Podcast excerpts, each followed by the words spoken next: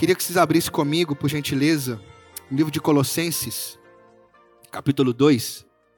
Colossenses, capítulo 2, versículo 6. E o texto diz assim: Portanto, assim como vocês receberam Cristo Jesus, está no telão aqui, tá, irmãos? Quem quiser acompanhar pelo telão. Portanto, assim como vocês receberam Cristo Jesus, o Senhor continuem a viver nele, enraizados e edificados nele, firmados na fé, como foram ensinados, transbordando de alegria. Tenham cuidado para que ninguém os escravize a filosofias vãs e enganosas, que se fundamentam nas tradições humanas e nos princípios elementares deste mundo, e não em Cristo. Pois em Cristo habita corporalmente toda a plenitude da divindade. E por estarem nele, que é o cabeça de todo poder e autoridade, vocês receberam a plenitude. Nele também vocês foram circuncidados, não com uma circuncisão feita por mãos humanas, mas com a circuncisão feita no Cristo, por Cristo, que é o despojar do corpo da carne. Isso aconteceu quando vocês foram sepultados com ele no batismo e com ele foram ressuscitados mediante a fé no poder de Deus que o ressuscitou dentre os mortos. Quando vocês estavam mortos em pecados e na incircuncisão da sua carne, Deus os vivificou com Cristo. Ele nos perdoou todas as transgressões e cancelou a escrita de dívida que consistia em ordenanças e que nos era contrária. Ele a removeu, pregando-a na cruz, e tendo despojado os poderes e as autoridades, fez deles um espetáculo público, triunfando sobre eles na cruz. Só até aqui. Queria trazer hoje esse texto de Colossenses para o meu e para o seu coração. É um livro, né? É, é, uma, é, uma, é uma carta que Paulo escreve para essa igreja de Colossos. E dentro dessa cidade ali, é uma cidade que eles estavam lidando com muitos falsos ensinos dentro dessa igreja. E eles estavam lidando com alguns falsos ensinos que a gente lida muito parecido com algumas coisas hoje, nos nossos dias, nos nossos contextos de vida, e nós somos tentados, nós somos tentados na nossa vida a vivermos dessa maneira. E antes de eu continuar aqui em relação ao texto, eu queria trazer uma introdução para mim para você e, e, e mostrar isso para o meu e para o seu coração. Eu queria apresentar aqui três grupos, três grupos que nós temos hoje é, relacionado aos nossos convívios, vamos dizer. Existe o grupo dos não cristãos, existe o grupo dos não cristãos, que eu chamaria aí do relativista, que seria um grupo de, um grupo de pessoas que o quê? Estão distantes de Deus, isso eu estou falando em relação à sociedade no geral, tá, irmãos? Então, estão distantes de Deus como Senhor e Salvador e desprezam totalmente a sua palavra. E esse desprezar aqui também está ligado à ideia de um desprezar sem mesmo conhecer esse Deus, no sentido, como Paulo vai dizer na carta aos Romanos, capítulo 1, né? no sentido assim, que tem uma ideia de Deus, mas o despreza no seu coração. E a gente vive numa sociedade onde muitas pessoas, elas de fato, é, negam com a sua vida, né? as suas atitudes com o seu coração, elas vivem como se não houvesse Deus, elas vivem como se não eu, eu tenho a minha própria verdade e eu vou construir a minha vida a partir de mim mesmo, dos meus ideais, daquilo que eu acredito que é certo e eu vou viver em cima disso. Eu falei sobre isso, né? Na primeira pregação aqui, no somente a escritura, eu falei sobre a verdade absoluta numa sociedade relativista. E essa sociedade relativista, ela vive como se não houvesse Deus. E então ela vive, né? Para mim, ainda que exista um Deus, eu não vivo a partir dele. Deixa ele lá, eu tenho aqui, eu vou viver a partir do que eu, do que eu acredito, ou eu vou ser um narcisista, vivendo a, é, um hedonista, vivendo somente pelos meus prazeres, pensando a mim mesmo. Mas existem outros dois grupos, e esses dois grupos já são dois grupos que a gente pode, pode encontrá-los dentro da igreja, que é o grupo dos legalistas. E o grupo legalista é um grupo que está distante de Deus, como o Senhor e Salvador, aonde esse grupo ele cria uma justiça moral, uma justiça própria, e então apresentando a Deus em um esforço de mostrar que ele deve algo a você. Se ele, né, ele então faz coisas, ah, eu vou fazer coisas boas, eu vou seguir a lei, porque e aí ele agora faz com que Deus seja o seu devedor. Deus agora deve ao homem por causa que ele está fazendo tudo certinho e Deus então agora precisa dar a esse homem as bênçãos que ele prometeu àqueles que estão seguindo direitinho, entre aspas, as suas leis. E esse legalista é essa ideia, né? É alguém que está vivendo, é, buscando agradar, seguir as leis certinho, com o intuito de ser salvo por ela. Eu vou ser salvo pelo cumprimento dessa lei. E o terceiro grupo é o grupo que nós chamamos aí de liberais, que estão distante de Deus, como o Senhor e Salvador, desobedecendo o chamado a se arrepender e a viver um estilo de vida biblicamente obediente, mesmo confessando em palavras pertencer a Cristo.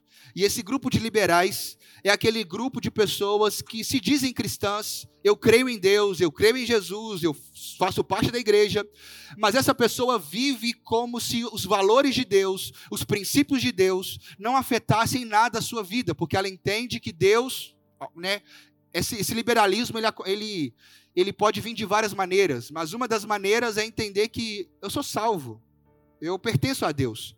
Mas essa pessoa, na sua prática, na sua conduta de vida, ela então vive entendendo, né? ela pega textos bíblicos, ela distorce alguns textos, porque ela está buscando ali viver para si própria também. Os três grupos vivem para si.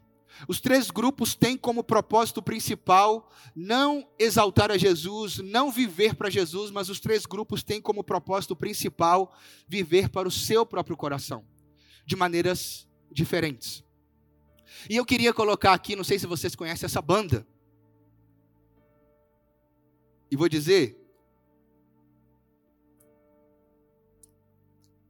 Gostava, sei lá, mas eu acho muito massa CPM 22.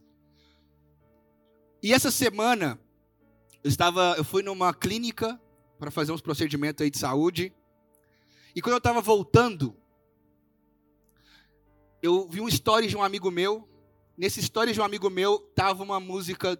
Nos stories de um amigo meu que perdeu o pai dele, ele colocou uma música do CPM 22 do, chamada Pra Sempre. Alguém deve conhecer essa música, quem gosta de CPM. E aí eu lembrei de CPM, quando ele, quando ele colocou lá nos stories essa música, né, que fala da perda de alguém e tal. E aí eu lembrei de CPM. E aí quando eu estou voltando para minha casa, eu estava no centrão da cidade, lá no Funcionários, estou voltando para casa, Falei, ah, vou pôr um CPM aqui. Lembrei da minha adolescência, do MTV, da época lá que eu curtia muito o CPM por aí vai. E coloquei o CPM e coloquei literalmente, entrei no Spotify e coloquei ali, tipo, uma lista né, das músicas. E foi tocando. E várias eu não conhecia do CPM, várias eu não conhecia. E aí eu lembro, e aí eu, só que eu fui meditando, prestando atenção na letra das músicas. Porque eu curto a batida eu gosto muito. Só que, né, e um, um Minuto para o Fim do Mundo era uma música, é a que eu mais conhecia deles. Só que eu deixei a música, a, o, o, playlist rolando e fui ouvir as, as letras, entender as letras. E uma das letras, uma das músicas chama Escravos, né? E a letra diz isso. Somos escravos vivendo sob o medo. Somos escravos dos nossos próprios erros. Escolhas erradas, mentes surtadas. Por onde vamos, eu não sei. Somos escravos dos nossos próprios medos. Então, quando eu ouvi isso na música, e eu pensei, velho, que tristeza. Que ruim deve ser viver dessa maneira.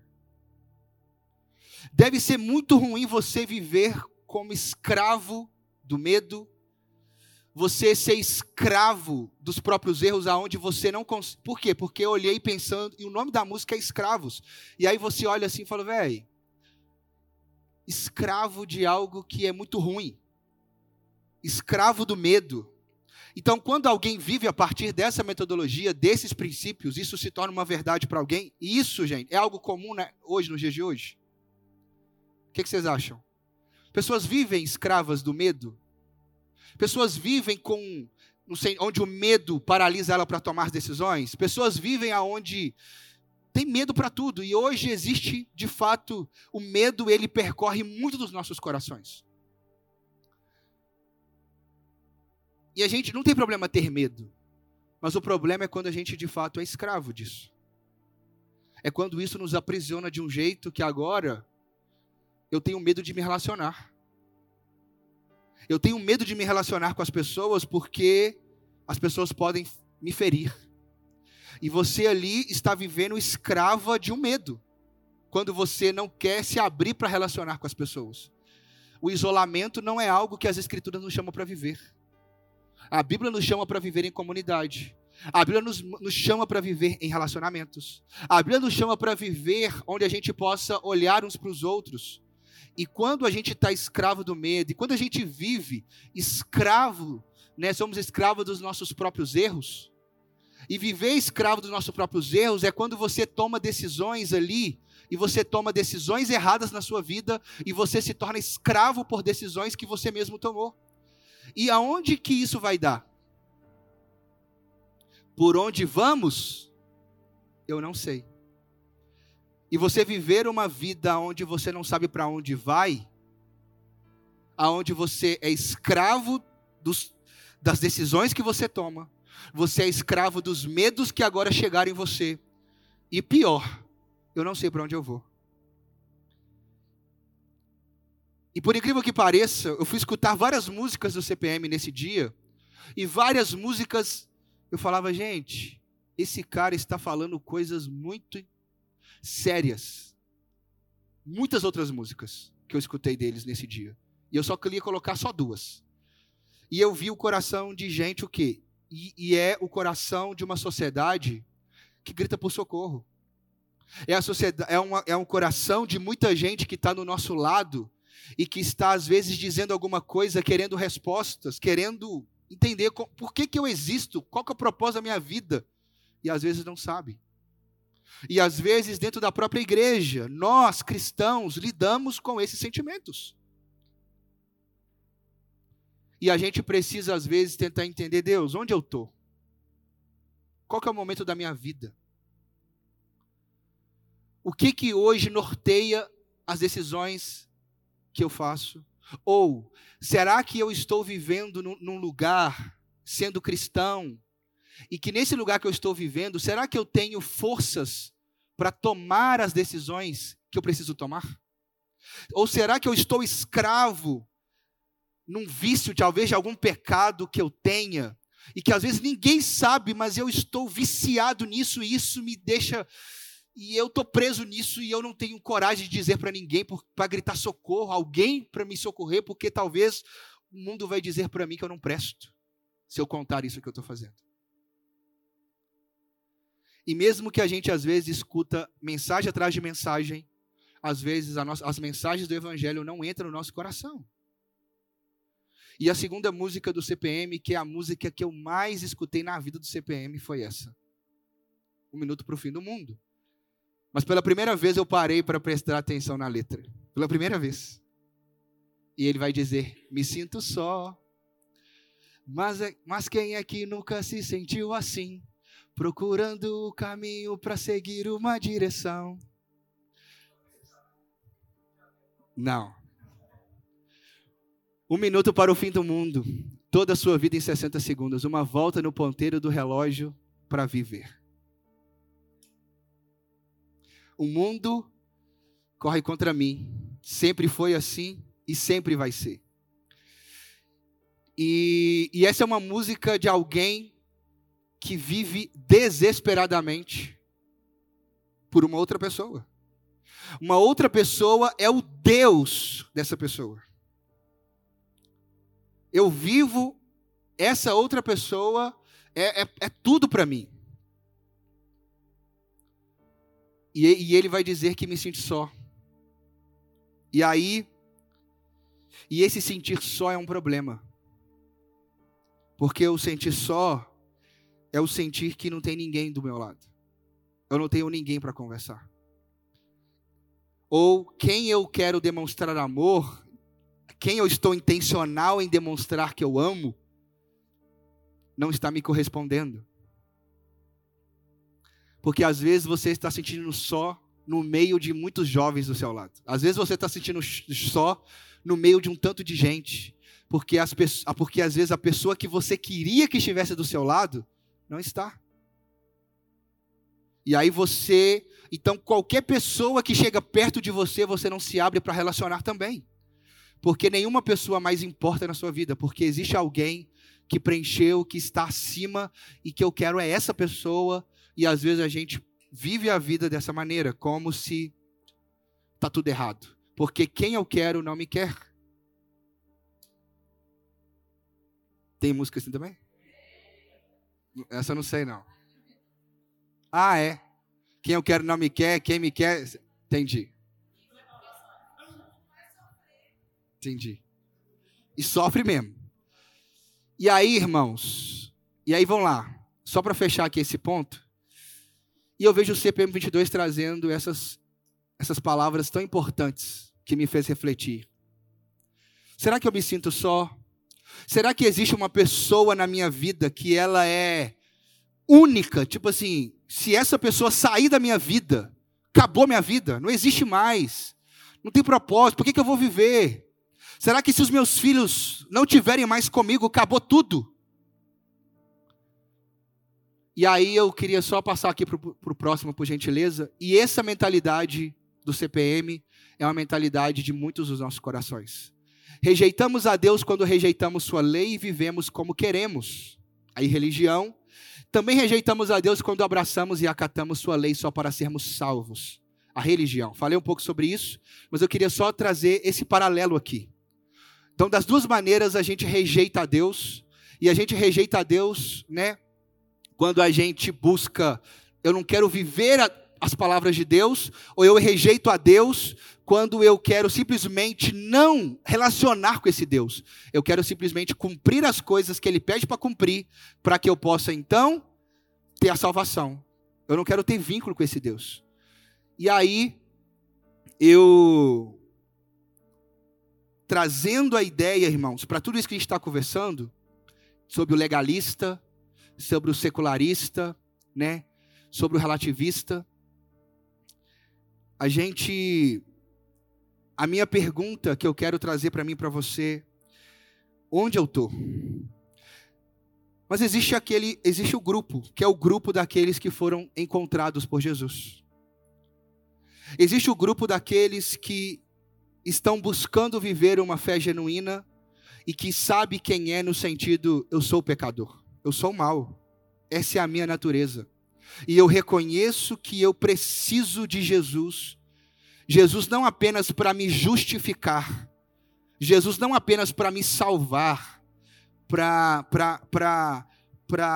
trazer em mim essa vida, mas eu preciso de Jesus também para me santificar. Eu preciso de Jesus também para que através dele eu saiba viver corretamente a maneira correta, a, a, o jeito certo de se viver. Jesus, só que eu só consigo seguir Jesus quando primeiramente eu sou salvo por ele. Porque se você só segue Jesus sem ser salvo por ele antes, você vai fazer religião. Porque nós não queremos Jesus por nós mesmos. É ele que vem e nos chama para viver com ele. E aí eu queria só abrir uma parêntese. Na época da reforma protestante, que estava acontecendo? Estava tendo um problema muito sério, porque a igreja católica, na época apostólica romana, né? Ela estava naquela época trazendo o que para o povão? Estava trazendo o entendimento sobre a compra de indulgências. Então as pessoas tinham que comprar indulgências. E essas indulgências eram como se fosse, né? Como se fossem madeiras, tipo, que diziam que era da cruz. Eles compravam objetos que representavam bênçãos para suas vidas, mas tinha que comprar. Mas também estava tendo um problema onde as palavras do magistério, as palavras do, do, do clero da Igreja Católica da época, da liderança eclesiástica da época, nessa época a palavra deles se sobressaía sobre as escrituras. A palavra deles passaram a ser maior autoridade do que a palavra de Deus. Então, o que o Papa diz tem mais poder do que o que as escrituras está dizendo. E dentro desse ponto eu quero trazer para o nosso contexto de hoje. Tiago, não, mas isso já tem muito tempo. Mas hoje, quando a gente tem um pregador de estimação, quando a gente tem alguém no YouTube que a gente gosta muito, e se o Hernandes Dias Lopes ou Nicodemos falar uma heresia? Será que tudo que eles falam, estou citando eles, mas existem vários outros pregadores. Se, será que ou eu ou Pipe, será que quando eu falar alguma coisa, será que de fato isso se torna verdade absoluta? O que nós dizemos é a verdade absoluta das Escrituras? Ou será que não pode ser uma má interpretação do Tiago em relação àquele texto? Ou do Hernandes em relação àquele texto? E nós precisamos ter o nosso coração entendendo que não o Pipe, não o Tiago, não o Bruno, não o Clélio, não o Hernandes, não o Nicodemos, eles não têm a última palavra. E sim, como é importante ter homens e mulheres bíblicos para poder nos orientar em vários textos, e precisamos disso. Isso é saudável. Mas o meu ponto aqui é quando nós colocamos a palavra de uma pessoa como uma autoridade máxima. Né? Eu fico zoando, a gente, dentro dos, dos teólogos aí, a gente fica zoando que a gente chama o Keller de Papa. Ele é o Papa dos protestantes reformados. Porque parece que tudo que o Keller fala é tipo assim, é verdade absoluta. E a gente zoa, mas será que não é mesmo? Será que a gente não consegue refutar, ou talvez um Bolhoff, né, para quem é do grupo de formação aí, refutar um Bolhoff? E nós precisamos ter um coração de poder olhar e dizer que, que a palavra de Deus, e, e trazendo esse pensamento da reforma, indo lá, também existe um ponto aonde tanto essa igreja de Colossos ela foi fazendo e que também chegou na igreja católica apostólica romana lá na época da reforma protestante e ela chegou nos nossos contextos de hoje que é um problema do quê? Do legalismo. O problema do legalismo é o problema quando nós quando a gente vive um evangelho, um cristianismo, aonde a gente entende que eu vou ir para a igreja, eu vou dar dízimo, eu vou fazer as coisas que a Bíblia me pede para fazer, porque se eu fizer essas coisas, Deus vai me abençoar. Eu vou dar o dízimo, porque se eu der o dízimo, Deus vai me retribuir 30, 60 e 100 por um. Se eu agora perdoar o meu irmão, então e aí a gente começa a viver numa perspectiva de cristianismo onde eu preciso fazer coisas que a Bíblia me pede, mas eu estou fazendo essas coisas, gente, não a partir de um relacionamento de amar e servir ao Senhor. Mas eu estou querendo fazer isso para Ele me dar uma outra coisa. Eu só quero obedecer a Sua palavra para Deus me retribuir com alguma coisa. Eu tenho que ganhar alguma coisa em troca de obediência a essa palavra. E o legalista tem nesse coração, ele não está nem aí para Cristo, ele não está nem aí para quem está do seu lado, porque o legalista ele só está olhando em querer ser alguém com uma boa aparência de crente. E o problema nosso dentro da igreja é porque a gente muitas vezes vive de aparência. Às vezes a gente quer participar de coisas por aparência. E Jesus ele bate muito nisso em relação aos fariseus da época. Em Mateus capítulo 6, versículo 1 até o 5, Jesus está falando a respeito da esmola. Né, porque os fariseus estavam dando esmola para serem vistos. E aí depois Jesus fala sobre a oração, a mesma coisa. Alguns homens estão orando nas praças com o intuito de serem vistos. E esse é o problema da vaidade no nosso coração. O legalista ele está preocupado com a, a, o externo. Ele está preocupado de como as pessoas vão olhar para ele. Ele está preocupado de como as pessoas vão elogiá-lo, de como as pessoas vão aplaudir ele e dizer para ele como você é bom. Olha como você gosta, olha como você faz isso. Olha como você é legal, olha como você é extrovertido. Olha como você faz isso e aí o nosso coração ele gosta de viver por essa aparência. E a gente tem muita dificuldade, então, de abrir o coração como um CPM 22. Então a gente não tem coragem, muitas vezes, de expor se a gente está escravo em alguma coisa. A gente tem dificuldade de expor se a gente está se sentindo só. Porque muitas vezes a gente está conectado com uma ideia de aparência. O cristianismo que nós queremos viver é um cristianismo onde a gente quer sempre se colocar como pessoas fortes. Por isso existiu, entrou um mal dentro da igreja. Qual que foi o mal que entrou dentro da igreja nos últimos anos? Isso é um dos motivos, mas existe outros. O mal que entrou dentro da igreja é o mal de não confessar pecado. O mal que entrou dentro da igreja é o mal que e aí existe esse problema, porque eu preciso me sentir forte e eu não posso confessar pecado para ninguém, porque as pessoas não têm que saber. Só Deus tem que saber. E não é isso que a Escritura diz.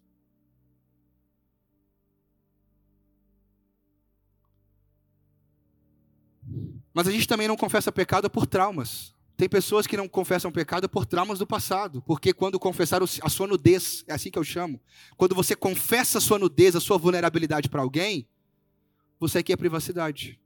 E às vezes um pastor, ele pode pegar aquela informação e ele joga no ventilador. E ele conta para todo mundo. E ele conta para os colegas da igreja. E ele ri às vezes. E ele comenta: olha, fulano de tal está fazendo isso, isso e isso. Aquela menina está fazendo isso, isso e isso. Como se fosse uma. Ó. Oh. E aí, quando vai ver, o assunto chegou na pessoa novamente. E aquela pessoa cria um, um bloqueio. Mas deixa eu dizer para vocês: talvez você tenha passado por isso. Que Deus possa curar isso no seu coração. Porque é pior também quando a gente vive no oculto.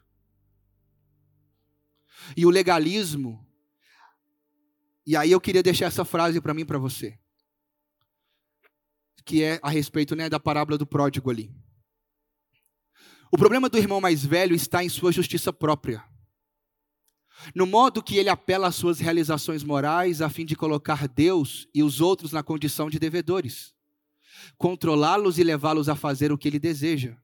Seu problema espiritual está na profunda insegurança derivada do fato de que ele baseia sua autoimagem em suas realizações e em seu desempenho, de modo que seu sentimento de justiça sempre precisará ser sustentado acusando e rebaixando os outros. Qual que é a ideia disso aqui, irmãos? O que, que a gente vê no nosso coração muitas vezes dentro da igreja? Crente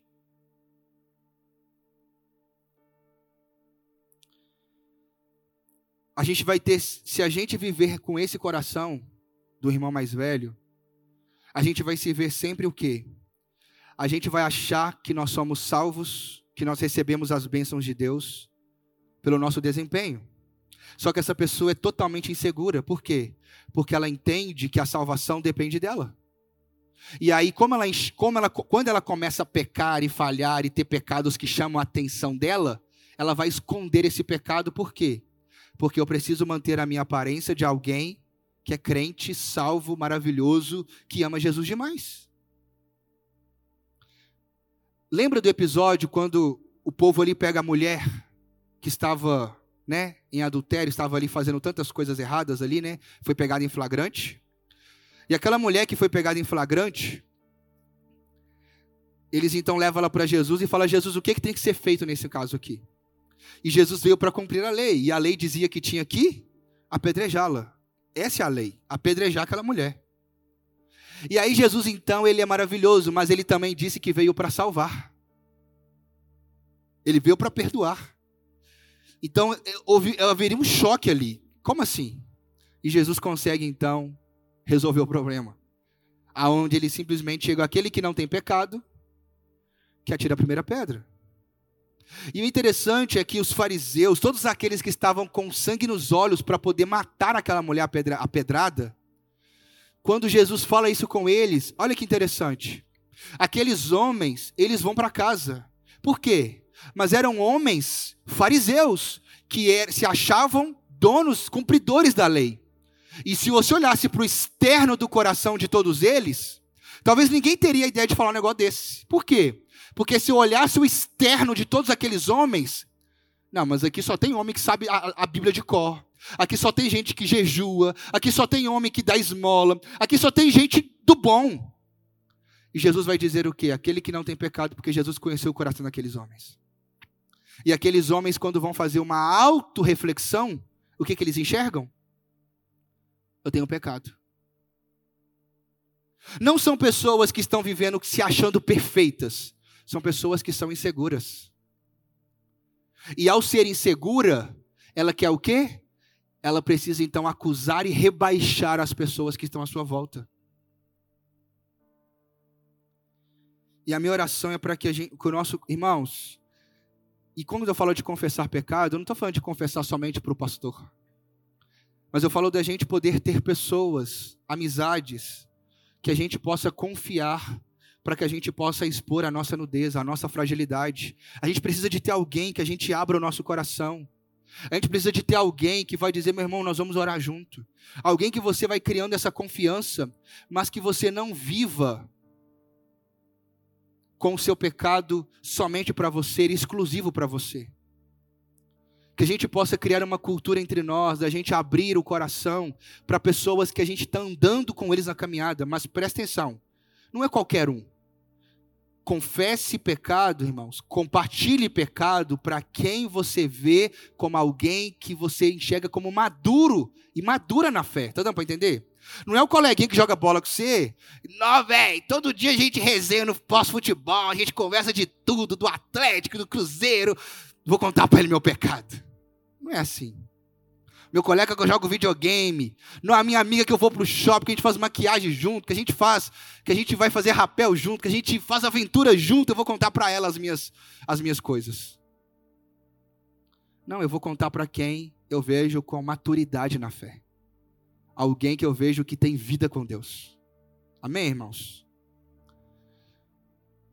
E aí, e na e o problema da igreja de Colossos, e eu queria ir para o texto, o texto diz assim: portanto, assim como vocês receberam Cristo, Jesus o Senhor, continuem a viver nele, enraizados e edificados nele, firmados na fé como foram ensinados, transbordando de gratidão. Tenham cuidado para que ninguém os escravize. Olha a palavra que ele usa.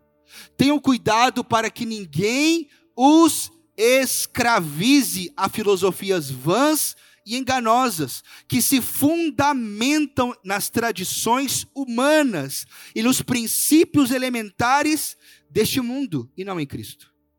E a ideia que nós temos hoje de uma sociedade é uma sociedade que a gente conquista, as coisas pelo nosso esforço. Eu, eu, peguei um milhão de frases que eu ia colocar no slide, aí eu tirei todas elas. Eu peguei um milhão de frases coach. Coach é maravilhoso para coisas específicas. Mas quando você usa o coach para e mistura nas escrituras, você está estragando a vida de alguém.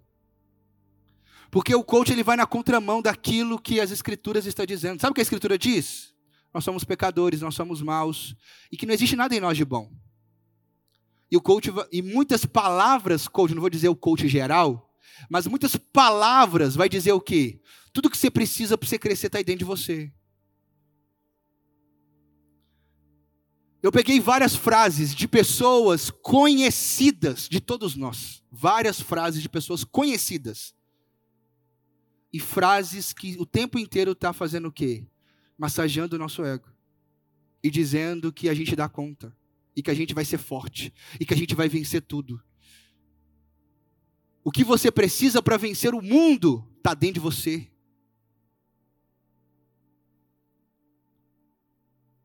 E aí, irmãos, o nosso coração, a gente precisa tomar cuidado com isso, porque isso são os valores daquilo que está sendo falado aí fora. E que para algumas, e vou dizer, a gente precisa de inteligência emocional, a gente precisa de bons conselhos, a gente precisa de pessoas que vão trazer para nós palavras de coach, que vai nos encorajar para muitas coisas e são importantes. E aqui não existe uma coisa, não, está tudo errado, nada disso. Nós precisamos de coach para nos ajudar financeiramente. A gente precisa de coach para nos ajudar em relação a cuidar do corpo. A gente precisa. A gente precisa de treinadores para nos orientar de várias maneiras possíveis. Mas o problema é quando a gente coloca tudo de responsabilidade para que essas palavras, algumas palavras, ao colocar no nosso coração, a gente recebe e a gente entende que a resposta está dentro de nós. E a resposta não está dentro de nós. Não é isso que a Bíblia diz. E aí qual é o problema disso? O problema é o que o povo de Colosso estava vivendo. O que, que eles estavam vivendo? Eles começaram a achar que o quê? Que para mim ser salvo, e aí entra o ponto do somente Jesus, que para mim ser salvo, o que, que eu tenho que fazer? Eu preciso cumprir as obras, eu preciso guardar a lei, eu preciso fazer tudo certinho e crer em Jesus. Está dando para entender? Então a grande diferença é que o pensamento que está sendo ensinado para os colossos, as filosofias aqui, os pensamentos que estavam entrando na vida da igreja, era o pensamento que dizendo o seguinte: Ei, Gabriel, você não é salvo somente por Jesus Cristo. Jesus ele fez a obra dele, Jesus fez a parte dele, mas você tem que fazer a sua parte. E para que você seja salvo, você precisa se circuncidar. Você precisa deixar de comer carne de porco. Você, você precisa, aí no contexto da época, tá? Mas hoje, você precisa parar de fazer um tanto de coisa errada. Você precisa parar, sabe, de, de fumar. Você precisa parar de fazer um tanto de coisa errada. Tá bom? E aí vou dizer, aí sabe, e isso chegou em nós hoje, sabe por quê, irmãos? Quando você conversa com alguém que não, nunca foi na igreja, e aí você chama alguém que nunca foi na igreja evangélica para vir numa igreja, o que, que, a maioria das pessoas vão dizer? Que que elas, que elas, qual é a ideia que elas têm para vir para a igreja? A maioria, 99% das pessoas dizem assim: Eu não estou pronto para a igreja. Eu ainda tenho muita coisa para resolver na minha vida. É isso que eu escuto das pessoas. Eu ainda, ou a pessoa detona a igreja porque a igreja é um bando de safados sem vergonha, de pastor que rouba, que pastor é safado, que pastor é, adú é, é, é adúltero, é, é, é, pedófilo, é tudo. E que a igreja é ladrão, a igreja tem tudo de ruim a entender da igreja. E que não está errado? Tá, tá mesmo? E aí o seguinte, que somos nós, né? Graças a Jesus nos alcançou. Mas qual que é o ponto? Então tem gente que detesta a igreja e de fato não quer ir na igreja. Mas existem pessoas que, que ainda têm essa ideia. Eu não vou na igreja porque, Tiago, ainda não parei de fumar. Tiago, eu não vou na igreja porque ainda eu bebo demais. Tiago, eu não vou na igreja porque ainda eu vivo. Ainda tem muita coisa para consertar em mim. Eu não estou pronto. E isso é uma mentalidade o quê? É uma mentalidade que nós deixamos vazar na ideia que para alguém pertencer ou ir para uma igreja, ela precisa primeiro consertar sua vida. Tanto que, qual que é a ideia também de batismo? Né? Não, mas eu ainda fumo. E como que eu vou batizar se eu ainda faço isso, eu ainda faço aquilo? A minha pergunta não é isso. A minha pergunta é: você quer começar uma caminhada com Jesus? Você quer, você crê que Jesus é o Senhor da sua vida e você quer viver por Ele, para Ele, e você quer viver obediente ao que ele tem para a sua vida? Eu quero. Então, esse é o começo da jornada. Isso é o caminho para alguém batizar. Alguém batizar é alguém que diz: Tiago, eu me arrependo do que eu fiz e agora eu quero viver uma nova vida com Jesus. Porque eu creio que Jesus é o único que pode mudar minha vida. Jesus pode mudar minha história. Então é alguém que chega na igreja, irmão, quebrado, que está fazendo um tanto de coisa errada aos nossos olhos, que é absurdo. E que essas pessoas precisam se sentir parte da igreja. E não menos, porque ela está fazendo ainda tanto de coisa. Pelo contrário, irmão, a igreja é o seu lugar da gente crescer junto, porque nós temos o mesmo problema. Eu também tenho um tanto de coisas horríveis no meu coração. Só que às vezes o problema é que eu só passo a imagem bonitinha de quem eu sou, mas as podridão estão aqui dentro. Elas só não foram vistas. Eu também estou sendo tratado por Jesus. Eu também preciso ser consertado em Jesus. Eu preciso também preciso ser mudado por Jesus e vai levar a vida inteira. E o somente Jesus é dentro dessa perspectiva, irmãos.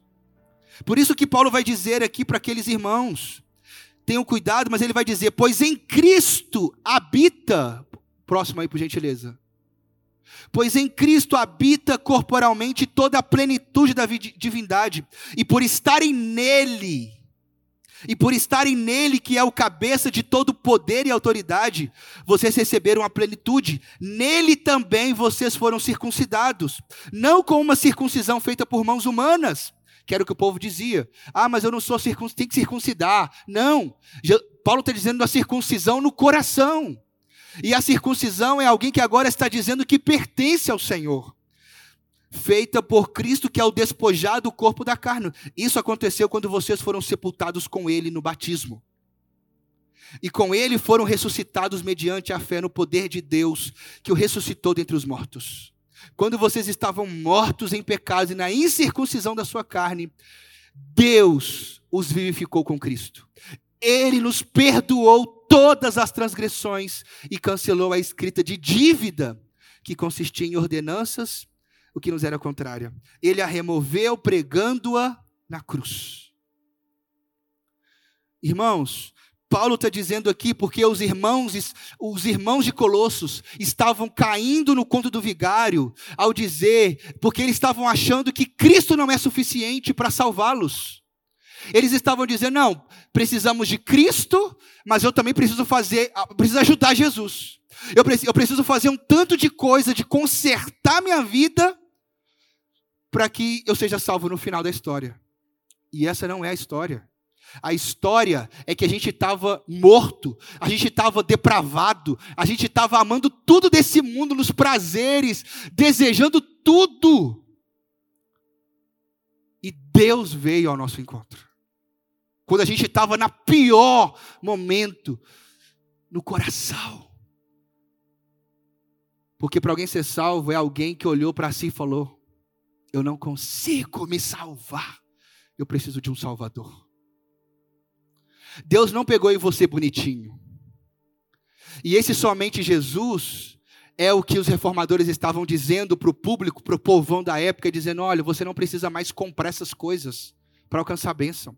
Você não precisa mais ter que fazer tudo. Não. Você primeiro precisa crer em Jesus. E quando você crê em Jesus, começa uma jornada. E é Cristo que vai te consertar. Na Bíblia não existe autoajuda. Na Bíblia não existe autolibertação. Na Bíblia, a Bíblia não pede para mim e você, para a gente se libertar. Não. A Bíblia fala para a gente correr para Jesus. E é Cristo que nos liberta. É Cristo que muda alguém. Então, quando alguém chega por aquela porta, irmãos, com pecados, entre aspas, visíveis, ou quando chega a menininha que, que, que a realidade dela de roupa é só de roupa para ir nos baile funk da vida, que ela chegue ali e que ela se encontre acolhida nesse lugar, porque não existe diferenciação entre nós. O pecado visível dela não é diferente do pecado do nosso, que é invisível muitas vezes. E que a, o mérito disso não é nosso. E por isso que o legalista, ele se acha melhor, porque ele acha que aparentemente ele é melhor que todo mundo. Porque, olha como eu sou bom. Mas ele sabe que ele é mal, lá no coração. Ele tem essa certeza. Eu tenho tanto de coisa que se as pessoas souberem, eu estou lascado. Mas na verdade, irmãos, a beleza do Evangelho é a beleza de uma comunidade que confessa pecado é a beleza de um povo onde Jesus está exaltando a ideia, em 1 João, se confessares os vossos pecados, ele é fiel para vos perdoar. Tiago 5,16, e confessar os pecados uns aos outros. E confessar pecado é demonstrar vulnerabilidade. E eu tenho pessoas que eu confesso pecado. Eu tenho pessoas que são maduras na fé para a minha vida e que me ajudam na caminhada. E que eu preciso abrir o meu coração e confessar falhas do meu coração e que está sendo transformada. Muitas coisas do meu passado, é muita coisa, que foram trabalhadas até aqui na minha vida. Mas cada dia eu descubro coisas novas, podres do meu coração para serem tratadas. E é tão bom ter pessoas para a gente contar a nossa vulnerabilidade. Porque isso nos tira do lugar de legalismo. Porque o legalista está preocupado com a sua aparência. E somente Cristo, irmãos. É Cristo que nos molda, é Cristo que nos transforma. Somente Cristo é a ideia da gente não querer conquistar o cristianismo, querer ser pessoas melhores pelo nosso esforço. Mas é a gente querer viver um evangelho Somente Cristo, por Cristo. É Ele que muda a minha história, e não é 50%. Cristo me justifica, Ele me salva, mas é Cristo também que me transforma, Ele que me santifica. Toda obra de santificação não é minha responsabilidade, é o Senhor em mim. Então, Tiago, qual é o meu papel nisso? Sabe qual é o seu papel? Conhecer Jesus. Sabe qual é o seu papel? Olhar para Ele todo dia. Sabe qual é o seu papel? Relacionar com Ele, ir até Ele. Esse é o seu papel e o meu papel. E conhecereis a verdade. E quem que nos liberta? A verdade nos liberta. Aproximai-vos de Deus e ele chegará a vós outros. E não vos conformeis com este mundo, mas transformai-vos de que maneira? Pela renovação do conhecimento. Para que experimenteis qual seja a boa, agradável e perfeita vontade de Deus. O meu papel e o seu é se aproximar de Jesus, é ler as Escrituras, é orar, é jejuar, é dedicar tempo em correr para Ele. E quanto mais perto dele eu estou, mais a luz de Cristo ilumina as podridões do meu coração. E aí eu falo: Ó, eu tenho mais, mais podridão para ser tratado. Quanto mais perto dele eu chego, olha, olha como que eu sou orgulhoso. Quanto mais perto dele eu chego, olha, como eu estou desejando pessoas indevidas, de maneira errada. Estou desejando as pessoas de maneira impura. Chego mais perto dele, olha como eu estou mentindo. Eu chego mais perto dele, olha como eu estou preso nesse vício aqui de pornografia. Isso é errado, isso incomoda, isso tá, não, é, não é normal. Quanto mais eu chego perto dele, olha como eu sou ganancioso, olha como eu sou avarento, olha como eu amo dinheiro quanto mais eu me aproximo de Jesus, mais as podridões do meu coração vão sendo reveladas para nós. E ele está dizendo, só que ele não está nos acusando, ele está nos revelando para nos curar, para nos fortalecer, para a gente dizer não para o pecado. E eu acabo aqui, e aonde pode passar, passa para mim, para o irmão mais novo. Eu ia falar do irmão mais novo, mas eu não, não vai dar tempo. O irmão mais novo representa o caminho do autoconhecimento. Nas antigas culturas patriarcas havia pessoas que seguiam por esse caminho, mas hoje o número delas é bem maior. Segundo esse paradigma, os indivíduos devem ter liberdade para buscar seus objetivos e a realização pessoal. Não importa quais sejam os costumes e as convenções. De acordo com esse pensamento, a vida seria bem melhor se as tradições, os preconceitos, as autoridades hierárquicas e outras barreiras que impedem a liberdade pessoal fossem reduzidas ou eliminadas. É a mesma ideia dos irmãos Karamazov que eu falei aqui semana passada. Mesma ideia. Que do Ivan, semana retrasada, semana passada isso, semana retrasada. E o que, que eu falei? Que ele escreveu um artigo no livro e no artigo ele fala o quê? É... Eu esqueci agora o nome do artigo. Que ele fala que se não existe Deus, tudo é permitido. Isso. Se não existe Deus, tudo é permitido. Então, e a ideia é o quê? A ideia é que se não há Deus sobre nós, eu posso fazer o que eu quiser. E qual que é a ideia, né? Que eu não vou citar aqui alguns famosões da história, mas qual que é a ideia? Que se você crê numa religião, se você vive numa religião, você está o quê? Seguindo hierarquias, você está seguindo uma autoridade, você está seguindo alguém que tem uma ideia, e aí você tem que se submeter a essa ideia. Então você não tem liberdade para fazer o que você quiser da vida. Então você precisa viver como se não houvesse Deus, como se não houvesse ninguém sobre você, para que você siga o seu próprio destino do jeito que você quiser. Só que tem um problema. Só que a questão é que quem nos criou é que está nos chamando para viver com Ele. Eu te criei e eu estou te chamando para viver para o meu propósito. Eu te criei. E se eu sou o que te criou, eu te criei para um propósito. E quando a, a criação ela faz aquilo que não é, que ela foi chamada para viver no seu propósito, ela sempre vai se sentir vazia. Eu nunca, nunca estou bem. Que aí entra o Blaise Pascal, né, que vai dizer que o buraco do coração do ser humano é, o, é de fato o buraco que só Deus cabe nele. Senão a gente sempre vai se sentir eu sempre estou faltando alguma coisa. Eu sempre estou em falta. E esse irmão mais novo é o irmão que de fato ele disse o que para o pai, né? Pai, eu não quero saber, eu só quero, eu quero meu dinheiro ir embora. E o irmão mais velho é aquele que disse o quê? Ah, mas eu estou trabalhando a vida inteira e eu não tenho nada. E os dois queriam a mesma coisa. O, o irmão mais velho e o mais novo queriam a mesma coisa, queria só o dinheiro do pai. E os dois estavam errados que eu e você aqui, que os nossos, que o mirante, irmãos, que a gente não queira ser alguém que despreza a voz do Senhor para a nossa vida. E que a gente também não seja legalista. O legalista é alguém chato. O legalista é alguém arrogante. O legalista é alguém carrancudo. O legalista é alguém que, velho. E posso dizer, eu falei isso. Teve uma pessoa essa semana, eu fui atender uma, uma mulher, e essa mulher disse que ela me acompanha, né? Ela é mais velha, ela me acompanha há muitos anos, desde a época da Lagoinha. E essa mulher, ela chegou para mim no aconselhamento, ela está vindo para a ponte agora, e essa mulher, ela falou comigo assim, é, Tiago, posso contar um negócio? Eu falei, pode? Você não tem ideia. Você é uma inspiração para minha vida. Você é uma referência. Ô, pensa na mulher que me colocou assim, no alto. Você é uma pessoa que, desde a época da Lagoinha, os seus projetos que você fazia, nossa, eu te acompanho. E que bênção. Como eu sempre, que alegria eu poder ser da sua igreja agora. Aí eu lembro que eu falei com ela assim, irmã, deixa eu te contar aqui, anda comigo. Anda comigo.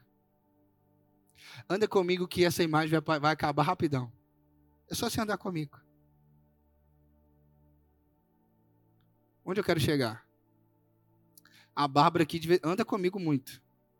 E aí eu tenho que pedir, ligar para ela de madrugada para pedir perdão para ela, porque eu ofendi ela. Um exemplo. Então, quanto mais perto você estiver de mim, mais você vai enxergar as minhas falhas, os meus problemas. E quem anda comigo próximo sabe que eu confesso o problema que eu tenho. Eu confesso problema de casamento, crise que eu já tive de casamento. Eu confesso meus problemas. Eu tenho, eu, não, eu tenho muita tranquilidade de confessar, de abrir o coração. Não de confessar os pecados hoje, não, tá, irmãos? O pecado é resolvido. Para qualquer um eu conto tranquilamente problemas que eu tive no passado, eu tive de pornografia, crise no meu casamento que eu tive no passado, tantas coisas eu tenho muita tranquilidade de abrir o meu coração. E tanto que essa moça que estava conversando comigo, eu contei um tanto de coisa do meu coração para ela. Ela falou: "Nó. Não amém, né, pastor?" Amém, mano. E aí, então assim, e que a gente possa ter uma, ser uma comunidade de pessoas comuns que amam a Jesus. Que a gente não se coloque a mais, a menos, mas que a gente possa cuidar um do outro, que a gente possa olhar para o lado, exortar um ao outro, que a gente possa olhar e que a gente possa ter uma fé não relativista, não secularista, que a gente não possa ser religioso, irmãos, mas que a gente e a gente também não possa ser liberal mas que a gente possa ter um coração genuíno, um coração que ama Jesus, um coração que possa dizer: Cristo, tudo é por Jesus. Somente Cristo para mudar minha história. Somente Cristo para resolver os meus, meus dilemas, os meus problemas. E que a cada dia Cristo possa, de fato, nos dar direção, respostas. e que a gente possa ter essas respostas dia após dia. Amém? Pai, eu quero te apresentar aqui o mirante, os nossos corações, a vida de cada um dos teus filhos. Eu oro, Senhor, para que a gente possa viver uma, um cristianismo não relativista, não legalista, mas que a gente possa viver um cristianismo onde tu és o centro da nossa vida. Tu és aquele que muda o nosso caráter. Tu és aquele que resolve os nossos dilemas, aquele que resolve as nossas pendências. Tu és aquele que arranca a maldade do nosso coração. Tu és aquele que muda, Deus, a nossa, a, a, o nosso ser por completo, Senhor. Que o Senhor não resolva somente coisas externas, mas que o Senhor resolva principalmente coisas internas que estão lá, lá no profundo, no porão da nossa alma. Traga, Deus, para a luz tantas coisas do nosso coração, tantas coisas podres que tem que ser tratada. E que a gente possa não nos ver melhor do que ninguém, mas que qualquer um que estiver do nosso lado, que a gente possa tratá-los, Deus, como iguais, porque não somos melhores ou nem piores, somos criação de Deus, somos filhos de Deus. E que, e que um pecado de um não é maior ou menor do que o outro, mas que todos nós estamos na mesma jornada, aonde Cristo, onde o Senhor seja o nosso dono, o nosso Senhor, o nosso Salvador, e que a gente não queira viver um cristianismo legalista, onde a gente possa ter uma aparência de bondade, onde a gente possa viver como se tudo tivesse nós somos bons, que a gente não possa viver um cristianismo onde a gente faça coisas, obedeça a lei para ser salvo, não. O Senhor já nos salvou. E se o Senhor já nos salvou, que a gente agora viva dignamente, guardando os mandamentos, amando o Senhor de todo o coração, amando o Senhor acima de tudo. É o que nós te pedimos. Em nome do Pai, do Filho e do Espírito Santo. Amém.